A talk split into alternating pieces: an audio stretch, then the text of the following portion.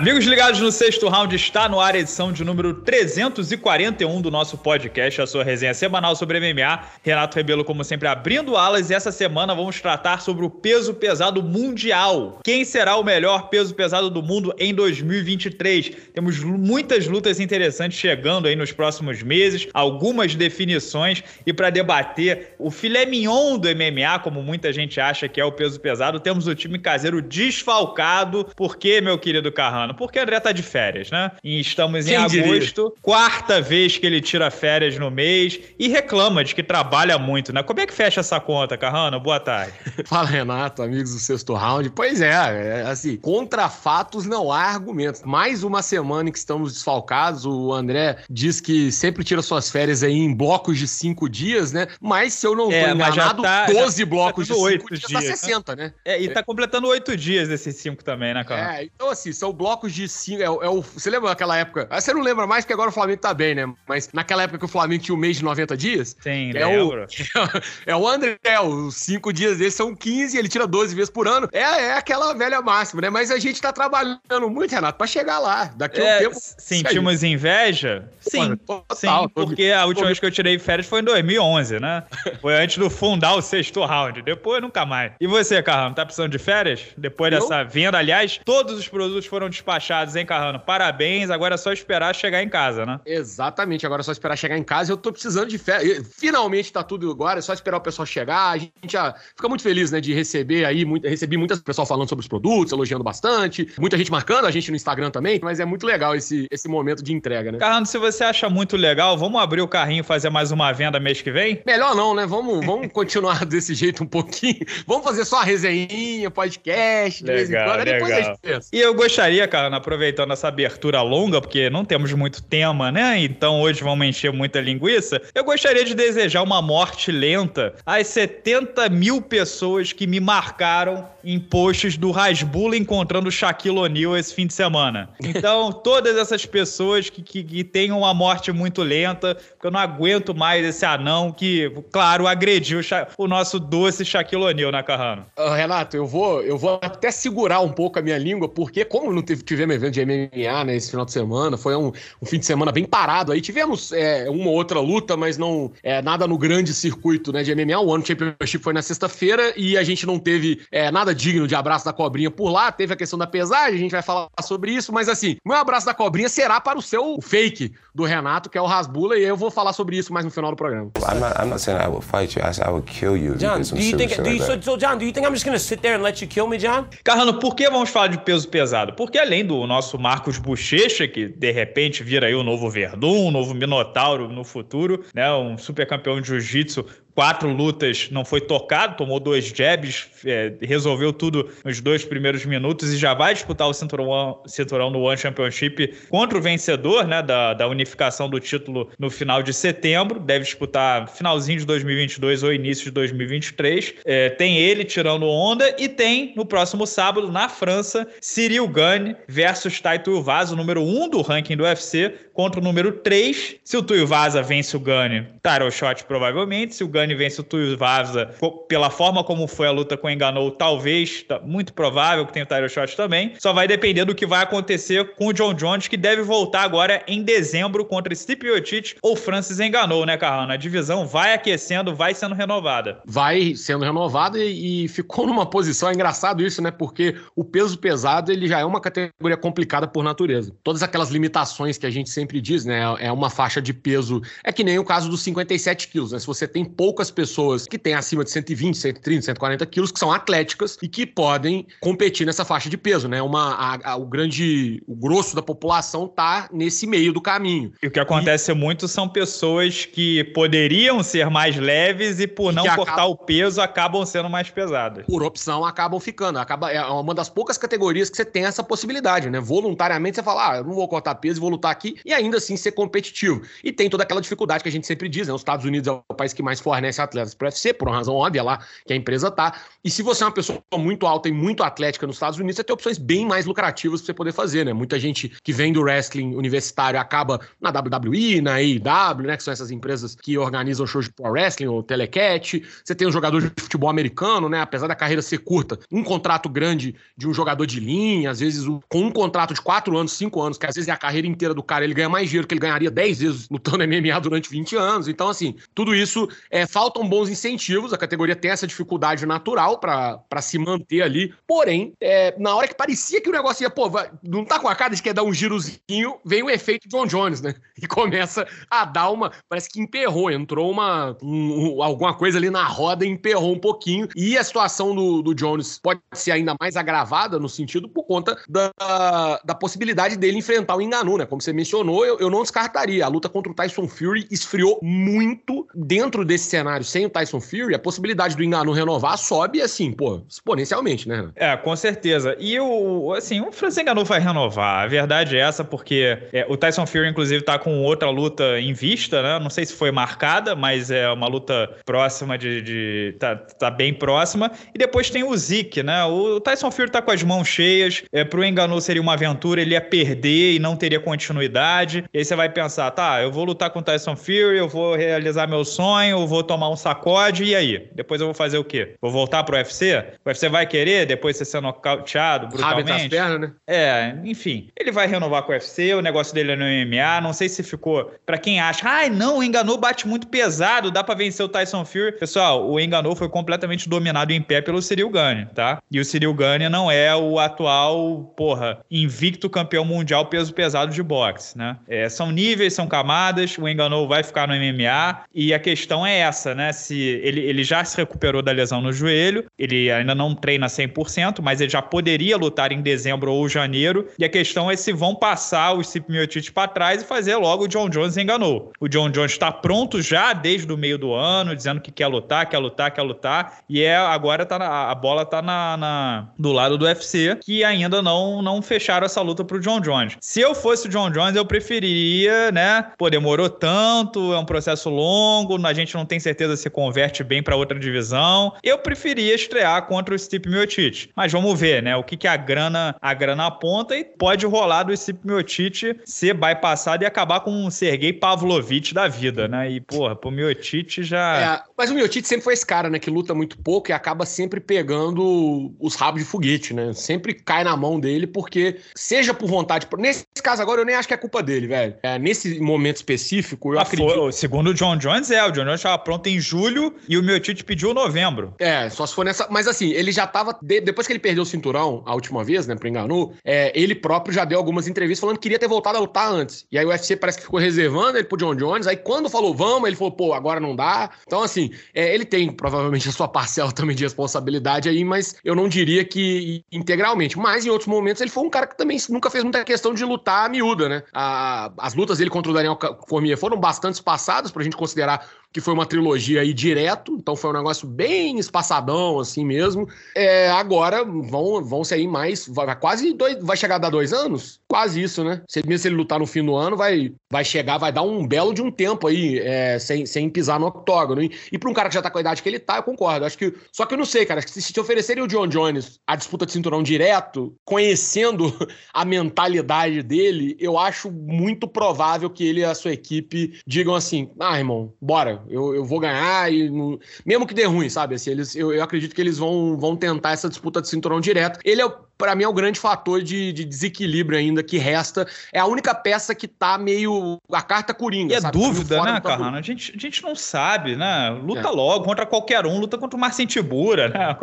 É, até por conta disso, cara, porque eu sei, coitado do Marcin Tibura. É porque ele, é porque o, o John Jones ele tem muito disso, cara. Olha, olha a situação, já tem anos que ele vem falando disso. Fosse uma pessoa, eu não vou falar normal, porque normalidade é um conceito, né, meio subjetivo, mas assim, fosse uma pessoa na média, pensaria exatamente assim. Cara, deixa eu fazer uma luta aqui só pra pra acabar com essa pataquada de que eu não, não lute peso pesado, que não dá, que não sei o quê, e vou lá. Mas o, o Jones, ele parece que ele, por vários motivos, não só esse, né, que a gente já conhece a vida dele um pouquinho, é, ele opera numa frequência completamente diferente. Até a... porque, Carrano, a, a, o dia que a luta for anunciada, começa o countdown, o relógio, né, pra cagada, né? É, Porque exatamente. a luta vai ser em Las Vegas, vai ter tour de imprensa, vai... Ele Você vai... sabe que sempre pode dar a cagada, né? Ele vai assinar o contrato com a mão e a outra já vai estar no telefone ligando já pro cara que arruma as primas, já tipo, na outra mão aqui, pô, é doideira. É, agora, é, já, já não é o nosso primeiro rodeio quando se fala de John Jones, né? Já vimos doping, já vimos prisão, já vimos, já vimos tudo, né? Então, até ele chegar, assinar a luta, não comemora ainda, né? Não, a gente já viu tudo, menos ele lutar de peso pesado. A única coisa que a gente não viu foi isso até agora. É, pois é. E aí, é, o Enganou vai passando a à frente do Stipe Miocic na... E é engraçado, né? O campeão enganou e a gente tá vendo que ah, o mais importante é quem vai lutar com o John Jones. Mas é isso, vai de... e, e disso aí vai sair um campeão e, assim, se o enganou, se, se for John Jones e Stipe Miocic, o enganou vai esperar o vencedor dessa luta, é claro, até porque é onde ele vai fazer mais dinheiro. E aí o vencedor de Cyril Gane e Taito Vaza talvez mofe. Ou vai ter que esperar, né, pegar o Curtis Blades, alguém assim, para não ficar ali seis, sete, oito meses parado. Agora, inserir o Gunny Taito Vaza, Carrano, me parece muito óbvio o favoritismo do Gunny, até porque vai estar lutando em casa. E o nível de, de capacidade atlética entre os dois e, e, e, técnica também, né? A movimentação do Gunny e tal, o cara troca nas duas bases, chuta. Agora, o Tuivasa é aquele negócio, né? É, é, pegou uma, matou. O que, você acha? É, o, o Tuivasa tem o, só o puncher's chance mesmo, a chance de pegar um golpe e matar? Ou ele é um pouco mais do que isso? Não, me parece ser um caso clássico desse. Assim, ele tem a chance de. É, não necessariamente ele precisa derrubar, né? Nesse golpe. Ele pode conectar um golpe muito pesado, que mesmo que não nocauteie é, imediatamente, mas que mude o curso da luta. Porque a gente sabe que isso também pode acontecer, né? Principalmente no peso pesado. Às vezes você pega uma mão bem colocada ali ali, que o cara fica meio que no piloto automático pelos próximos 5, 10 minutos, e isso é suficiente para poder virar ou mudar a cara de uma luta. Se bem que esse é um combate de, de cinco assaltos também. O Gunn, eu acredito, tem muito favoritismo, o estilo dele casa mal, né, pro Tuivasa. O Tuivasa precisaria tentar achar um jeito de encurtar, de, de chegar ali, e, e o Gunn é, é, é, com maestria, ele mantém os adversários da média para longa distância, onde ele é, joga muito mais confortável. Tem essa questão de lutar em casa, isso depende muito, né, de, de lutador para lutador. Tem gente que lida bem com essa pressão de lutar em casa, tem gente que lida um pouco pior. É, no caso do Gunner, acho que pode acabar sendo um combustível a mais. O público francês é, é curiosamente, assim, para quem é um lugar onde era proibido, né, o esporte, mas o público francês é bastante apaixonado com luta. Quem é, é ligado mesmo, e eu acredito que vai ser um clima interessante. É sempre muito legal quando é, você tem uma estreia num país que nunca teve um evento, você tem a, a, o pessoal se empolga muito. É, vai, você vai ver um, uma coisa que dificilmente acontece nos Estados Unidos, que é a arena deve estar cheia desde a primeira luta, o pessoal vai estar torcendo muito para os atletas da casa. Então tem essa, aquele clima meio UFC R1, né? Que quem viveu, seja pela televisão ou, ou na arena, é, na Barra, no Rio de Janeiro, lembra muito bem como é que é a volta do evento ao país depois de muito tempo. No caso do Brasil, lá na França, a estreia do UFC é, no país que até pouco tempo atrás era proibido. Eu acho que o Gani vai levar uma vantagemzinha assim. É, ele vencendo, ele corre o risco. Eu acho que ele vai acabar mofando, cara, porque não fariam uma. Uh, seria isso, uns sete meses, oito meses parado, aguardando o que, que vai acontecer. Não, não acho que teria que fazer outra rodada. O Tuivasa talvez não, talvez ele vença e possa pegar uma outra luta, porque tem um encaixe ou outro que dê para ele. Mas é, é, é, complicado. O Tuivasa é difícil torcer contra ele, porque ele, ele, é carismático. Ele seria um cara que seria legal se ele ganhar, sabe? Ele é carismático, é. ele tem essa coisa toda, seria um, um sopro de, de, de, ar fresco, sabe? Assim, na categoria. Mas a tarefa dele é árdua, viu? É, pô, logo contra o Gane, aquela mão entrar é difícil, né? O, a mão do Enganou não entrou. O Enganou eu acho melhor striker do que o Tuivasa. É, mas ele se movimenta muito bem, ele tá fora de posição, ele é paciente, ele é temperado. Não é o cara que a mão pega, né? É, e a única derrota dele no MMA foi naquela cagada dele, dele, dele porra, dele tentar dele ir pra perna do Francis Enganou e acabar raspado. Com o Francis Enganou só vencendo no round anterior porque botou para baixo. Sim. Agora, eu acho que o que pode acontecer também, Carrano, é se fazem logo Enganou e John Jones, e o Cyril Gane vence, para não mofar, podia fazer Gane e Miotite. Sim, essa é uma outra possibilidade. É o Miotite, ele. Porque é. é tá ruim questão. pro Miotite. Ah, se bem que o Miotite tem o wrestling, claro, né? Sim. A, a, questão, acho que aí também é essa, né, cara? O, provavelmente, assim, por conta dessa situação toda do John Jones foi criada, vai ter que desagradar alguém. É. Alguém vai ter que colocar a viola no saco aí. E todo mundo é, é, é brigado com Dana White, né? Sim, sim. John, e aí, Jones, Miotite. A corda arrebentar pro lado do Miotite acaba sendo mais é, fácil, porque é um cara que já foi campeão. Coroa, né? Mas, mas é, já luta menos já normalmente, já é mais velho, já tá mais perto do fim da carreira. Então tem essa possibilidade. Realmente eu não descartaria isso. É, eu tô achando que o Miotite vai entrar pelo cano, tá, gente? Não tem, não Bombeiro, tem. Bombeiro, né, irmão? Tem experiência. É, não... exatamente. É o Mario, né? Do. do It's a do me, Mario! Pois é. Mas olha só, Carrana, deixa eu. Pensando alto aqui, né? O Kurt Blade também é outro que vai entrar pelo cano, né? Vai ser o último da lista, não tem. Vai pegar o Pavlovich, o Kurt Blade, provável. É, ele tem, tem o. Ele deu o azar aí, né, na última luta dele, que é aquela vitória com sabor de, de, de, nada, né? Não é nem de derrota, é uma vitória com sabor de absolutamente nada. Ele perdeu muitos pontos, até que, pô, quero lutar logo, fazer, mas vai acabar sobrando sim um Pavlovich da vida. E, assim, que bom que seja o Pavlovich, porque se não for, você sabe quem é, né? Márcio Tibura. Então acho que ele não vai querer, não. É, pois é. E, e o nosso menino bochecha, hein, ô Carrano? Ah, o nível de competição não é exatamente o nível de competição de, desse top 15 do UFC, mas é aquele negócio, né? O Hansa Kimaev também não tava pegando competição de top, mas não, não tava sendo tocado. E aí, pô, pegou o Durinho, foi tocado, guerra, papapá, mas conseguiu, né? É, a margem que ele tinha pra, pra competição que ele tinha era tão grande que sustentou contra caras de alto nível. O Bochecha tem um ano de MMA, né? O que é muito, muito, muito pouco.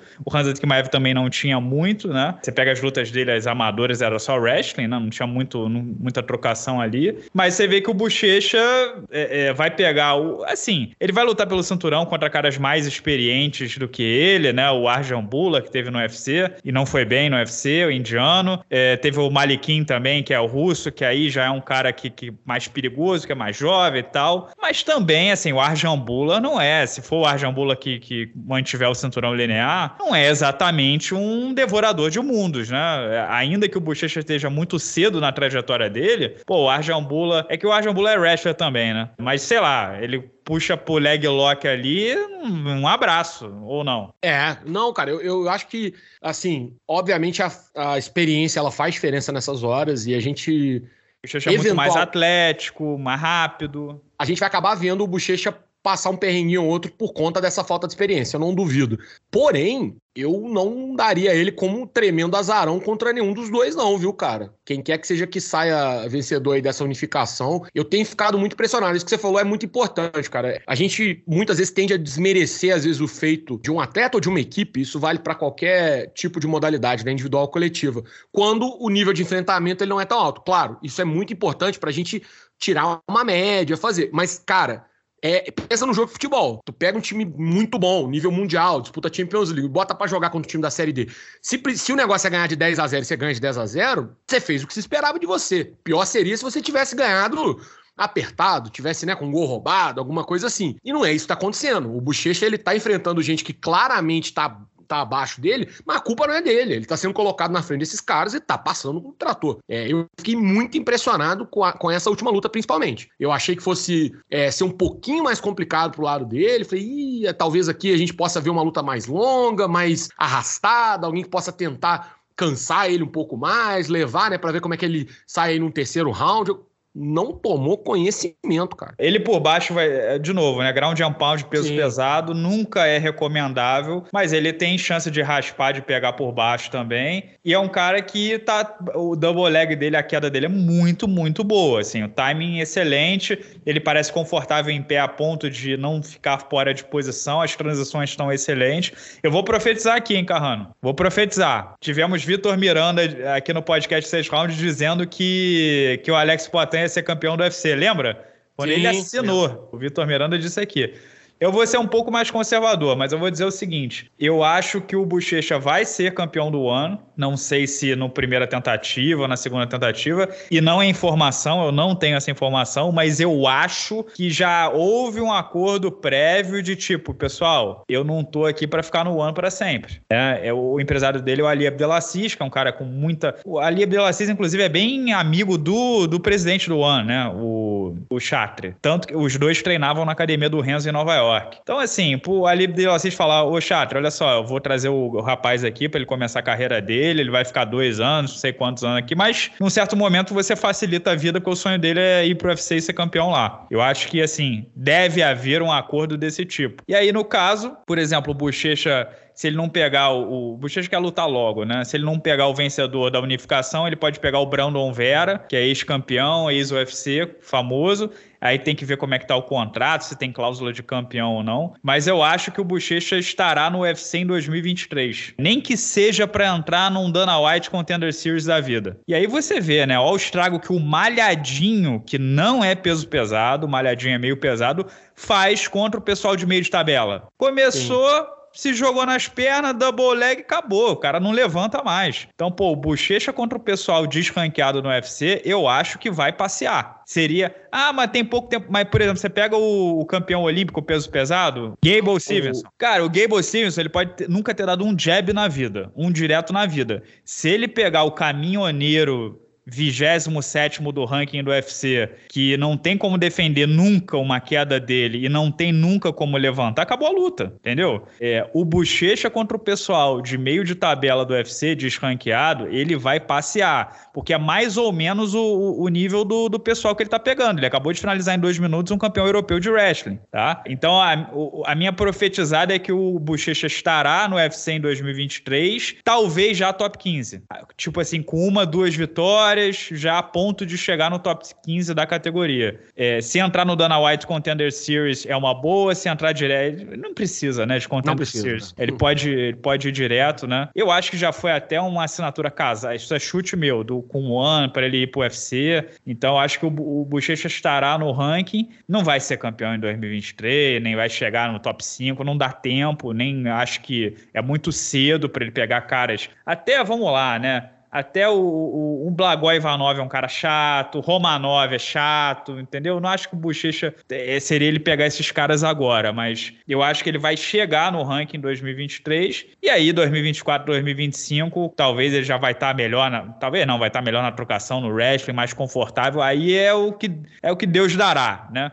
Mas o Bochecha, o Carrano, se a gente olha aí que o último brasileiro ranqueado era o Augusto Sakai, o Malhadinho tá, vai tentar agora, mas, pô, o Malhadinho não é peso pesado, né? Ele é um cara de 100 quilos. É, eu acho que o Bochecha é, é a grande esperança que o Brasil tem de voltar a sonhar com esse cinturão no médio longo prazo. Talvez o Bochecha virar um novo Minotauro, um novo Verdun, vai depender de casamento mais pra frente e tal, mas é, dá para sonhar com o que ele tá fazendo, né, Carrano? Ah, com certeza. Eu ia falar alguns alguns pontos aqui. Ó. O primeiro, é, você tinha citado na resenha, você repetiu aqui, eu concordo plenamente. A escolha do Ali Abdelaziz como empresário, ela parece ter sido certeira por conta disso. O ano tem um histórico de dificultar muito a saída dos seus atletas. É um evento que, apesar de não. Ele não ocupa muito, ou não gosta de ocupar muito o papel de feeder, né? Que é a, aquela organização que alimenta, alimenta. o UFC. Tipo, é, o LFA. Sair o Ben Askren, o UFC teve que dar o Demetrius é um parto. Não, é qualquer saída de lá é um parto. Eu falo isso assim, eu conheço muita gente que já lutou, muita gente que ainda luta no ano, e não é muito fácil fácil, assim, não é. A maioria dos eventos, se você recebe a proposta do UFC, mesmo que sejam eventos que tenham contratos mais rígidos, assim, como é o caso do ano, é, às vezes você negocia, você conversa, o pessoal costuma ser compreensivo nesse ponto. No ano não é muito assim. Mas, tendo essa janela com o Ali Abdelaziz, que é próximo do Chatre, é, que já pode ter conversado, tem uma participação, leva muita gente pra, pra Evolve, né, que é a academia deles lá em Singapura. Então, assim. É, é, uma conversa para se ter antes de assinar, né? Ó, sim, isso já, é, já deve ter sido algo,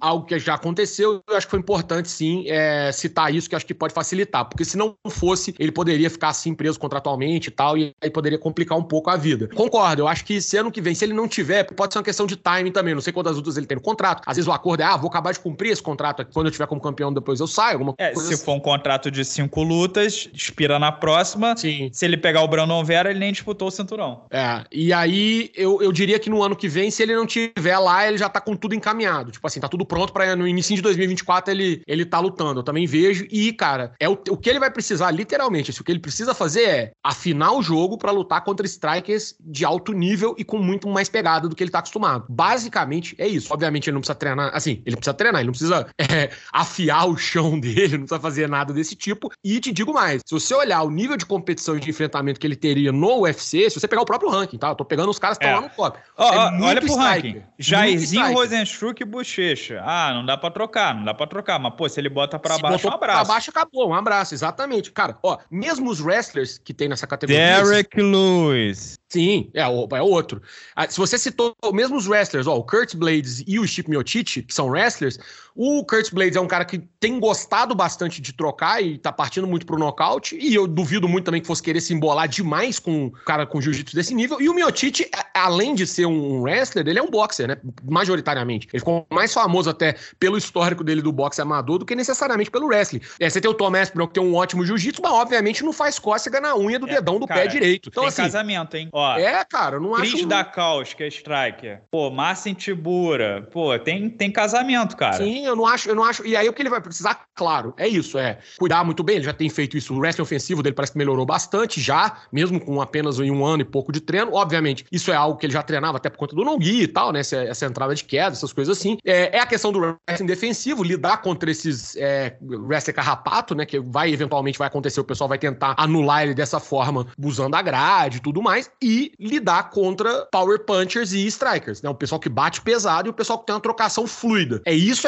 que vai fazer o tempero, o molho, o que falta nesse molho aí do, do Bochecha, basicamente é isso, cara. Tirando isso, ele tem um conjunto de habilidades que não se encontra na categoria. Não tem ninguém que tem esse, esse conjunto de, de habilidades e esse histórico também que ele tem, nem nada. Eu acho que chegaria muito bem, sim. Eu, não, eu fico, não acho exagerado ficar empolgado a essa altura, é, e, não, sabe? E, e lembrando que, pô, Minotauro e Verdun, eles consertaram o avião voando, né? É, o, o Verdun e ah, o, o Minotauro. Foi, foi treinar com o Rafael, né? Com, pois com é, isso já foi bem quase no final da carreira.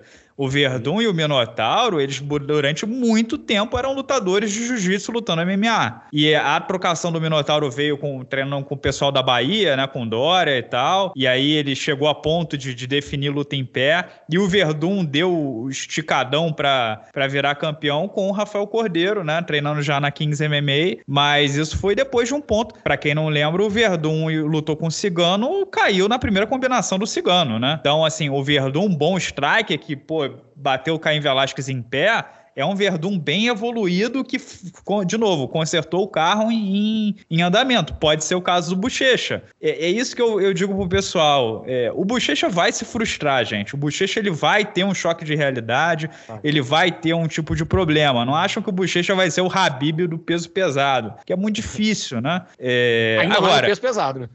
ainda mais no peso pesado. Agora, frustrou, perdeu, continua, tenta de novo. Ele tem potencial. Quando eu digo que é o novo Verdun, o novo Minotauro, eu estou pensando nisso. São caras que bateram, caíram, voltaram, levantaram, caíram, voltaram. E aí, num momento, né, uma categoria que dá para você chegar bem mais velho também, existe essa, essa realidade do peso pesado. O Bochecha está com 32 anos. Pode ser que ele vai ser campeão do UFC com 36, 37 né? Não, por quê? O Verdun foi campeão com 38, se eu não me engano. Então, é, é, é, não é achar que ele tem que manter o cartel limpinho e nada acontecer com ele, não. De repente, ele disputa o cinturão no ano, perde, luta mais uma, ganha, vai pro UFC, sei lá, 5-1 e tal. Tá num. De repente, a, a, derrota ensina lições até melhores do que se ele não for tocado até Sai lá, né? atropelando todo mundo. Não, e um outro detalhe que você falou, só pra gente, acho que fecha o círculo aqui da conversa bem, é que essa questão do. Você falou da frustração e tudo, que não adianta pensar que vai ser o o Habib, aí eu fiz o adendo que no peso pesado não é assim. E eu fiquei pensando aqui no John Jones. Muito do que o John Jones é, é a mentalidade de invicto dele. Porque a única derrota que ele tem é uma desqualificação que é ridícula, né? Isso e será mundo... que não é por isso que demorou tanto a migração? O medo de não ser mais invicto? Exatamente. Porque, cara, olha, o Caim Velasquez teve uma época que parecia que ia ganhar de todo mundo. Até não ganhar. Até disparar a perder, entendeu? É,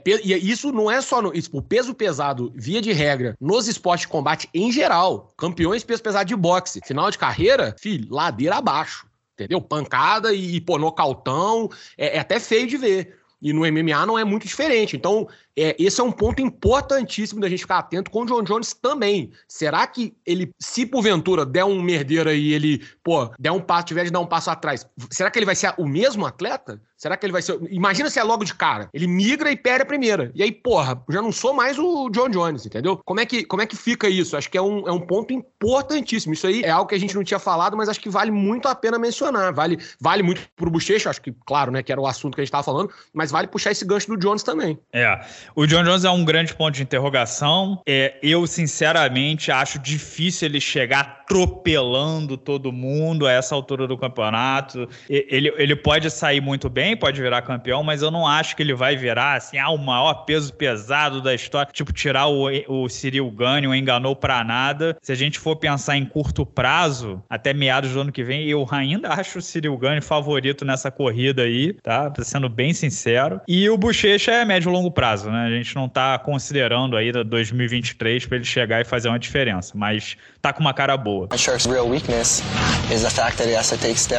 É isso, meu querido Carrano, vamos embalar essa conversa aqui. Quero saber se você tem um abraço da cobrinha e se nesse abraço da cobrinha você me chamar de anão, já aviso que será demitido. não, não vou, não vou te chamar de anão, mas como eu já tinha adiantado né, no início desse podcast, é, a gente não teve muito. Eu, eu, assisti basicamente a luta do Bochecha, a luta do Dimitri Jones, que foi a que eu. O Dimitri Jones, Dimitri Johnson, né? Que foi a que eu fiz o. Até a pesagem, hein? Muita gente não bateu peso, hein, Carrano? E, cara, então, deixa eu aproveitar, muito bom ter citado isso, que eu tinha até falado que talvez faria uma resenha sobre o assunto, mas o podcast é um lugar melhor para poder é, citar isso. E rapidamente, só tentar expor meu ponto de vista aqui, que eu falei que eu tenho uma opinião meio contra a corrente. O Joe Rogan, alguma vez, é, falaram com ele, ele falou: não, o One Championship resolveu o problema das pesagens. E aí eu acho que é mais fruto da falta de conhecimento. Ele viu a manchete, não, não acompanha diariamente. O Joe Rogan tem o maior podcast do mundo, tem o trabalho com o UFC, entendeu? Não, não tá lá vendo as coisas. Não dá pra saber de tudo também. Não dá né? pra saber de tudo. E aí ele a manchete, achou legal e, pô, deu uh, uma opinião embasada sem muito embasamento. Ficou muito recorrente, porque os ah, resolveu, resolveu. A ideia em si é ótima. Para quem não tá muito familiarizado, como é que é a pesagem do ano? Eles têm um processo de pesagem e de reidratação. Então eles controlam o quanto o atleta pesa, mesmo em off, e o processo de reidratação ao longo da semana. Então você não pode reidratar muito mais que um limite pré-estabelecido para garantir que ninguém vai fazer um grande corte de peso. Isso tudo foi feito depois da morte de um atleta chinês que lutava no One Championship em 2015. Teve um processo de corte de peso muito severo, ele passou mal, foi hospitalizado e acabou falecendo. Foi uma resposta que eles deram a isso, obviamente. E o processo de corte de peso a gente sabe que é algo que é muito discutido e debatido, né? É, sempre tem essa conversa diariamente. E eles fizeram essa proposta, a proposta em si não é ruim, o problema é um só. É, a ideia é muito boa, na hora de executar é muito mais difícil. É, a pesagem do ano, ela é uma das pesagens menos transparentes que existem. A gente sabe-se muito pouco do que acontece. Eles têm algumas partes, como é uma, pesada feita, uma pesagem feita em muitas partes, algumas dessas partes sequer são, são gravadas, são registradas, o que você tem é só uma informação, e o ano não é controlado por nenhum órgão externo, não tem comissão atlética. Eles se autorregulam. Então, basicamente, é o ano olhando o ano. E aí, cara, você cai num problema de conflito de interesse muito claro. Por quê? Digamos que há um problema numa luta muito importante no caixa que marca sua estreia na Amazon Prime, certo? É um evento importante para a empresa. Você vai tirar um atleta da luta porque ele não reidratou 1,2 kg ao invés de ser 1 kg? Por causa de 200 gramas de reidratação, você vai tirar o cara e vai perder a maior luta. Eu estou dizendo o seguinte: você deveria fazer isso? Sim, porque é o que o seu protocolo manda. Você vai fazer isso? Não vai, entendeu? Porque você vai tá ferindo, você tá ferindo você você mesmo, né? Você tá dando um tiro no próprio pé. Por isso que é importante você ter essas partes que fazem, é, que cuidam uma da outra, né? Não deixar você ser o juiz, o júri e o executor, porque você abre espaço para esse tipo de decisão que, cara, é, é obviamente que, não, que é complicado, mas é, é compreensível também. Então, é uma ideia ótima que é executada de uma forma que não é. Então não resolve, não, não tem. A, a, verdade é essa: a gente não tem garantia de que, de fato, se resolveu o problema do corte de peso. Pelo contrário, eu tô te falando, eu conheço gente que luta e que corta peso até hoje. É, basta você tem me, meios que dentro desse sistema. Você mudou as regras do jogo, as pessoas entendem e veem o que vão fazer. Eu adoraria apresentar uma solução ótima pro problema do corte de peso aqui, falar vai lutar com peso tal, não sei o que, não sei o que. Mas eu entendo que é muito mais difícil do que isso. E outra, não é só isso. Por exemplo, esse sistema que eles têm pode funcionar funcionar, desde que haja uma fiscalização constante, recorrente Cara. e externa. E esse é o problema. É muito caro. Quem vai investir 10 milhões de dólares, 15 milhões de dólares, que às vezes é, é 10% do faturamento anual, 15% do faturamento anual, para poder resolver o problema. Ninguém quer, entendeu? Todo mundo quer resolver o problema do corte de peso, mas ninguém quer gastar a grana que tem que igual antidoping. A gente fala isso direto. Dá para poder ter. Tem, passaporte genético existe há muito tempo, gente. Se não foi inventado ontem, não. Faz exame de urina, por quê? Porque quer, porque é mais barato. Sacou? Então, às vezes, a questão é um pouco essa. É, mim, pelo menos, me parece muito mais uma questão de, de relações públicas do que necessariamente algo que tenha uma função prática. É, aí, como eu falei, a ideia é ótima, mas eu não vejo muita ah, função não. O abraço prática. da cobrinha é pro Chato ou pro Joe Rogan? Não entendi. não, então. Mas é assim, basicamente, eu ia mandar pro Rasbula, né? Porque ele tá fora de controle, precisa ser interditado. E isso tá trazendo prejuízo para você, inclusive, né? Ele não sabe. Sim. ele não, não aguento sabe. mais esse anão. Eu vou dar cabo desse anão, vou botar esse anão num, numa fogueira pra ninguém nunca mais ficar me marcando em vídeo do Rasbula. E ele tá agressivo, né, Carrano? Ele, ele tá os soquinhos, de controle, porra. É, os soquinhos estão aumentando. Alguém ele tá fora de controle. Alguém tem que ligar pra ele e falar assim, cara, você não conhece o Renato, não, mas tá acabando com a vida dele. Para com isso. Então fica o um abraço da cobre pro Rasbula, que, pô, foi tratar justamente com o Shaquille O'Neal. Pelo amor, o Shaquille O'Neal, ele pega ele, enterra ele, sabe? bota ele numa cesta. E antes de eu terminar aqui... O fêmur pro... do Shaquille O'Neal deve ser o triplo do Rasbula, né? Não, pô, a mão do Shaquille O'Neal pesa três Rasbula. E um abraço pro meu xará, Lucas Santos, do Rio de Janeiro, comprou os produtos do sexto round, mandou mensagem pra gente lá depois que recebeu, felizão, e disse que gostaria de receber um abraço no podcast. Então, um abraço aí pro Lucas Santos. Valeu, Renato. Valeu, pessoal. Um grande abraço a todos. É, lembrando vocês podem escutar no Google Podcast, também no Apple Podcast e no Spotify. Voltamos semana que vem. Tchau, tchau.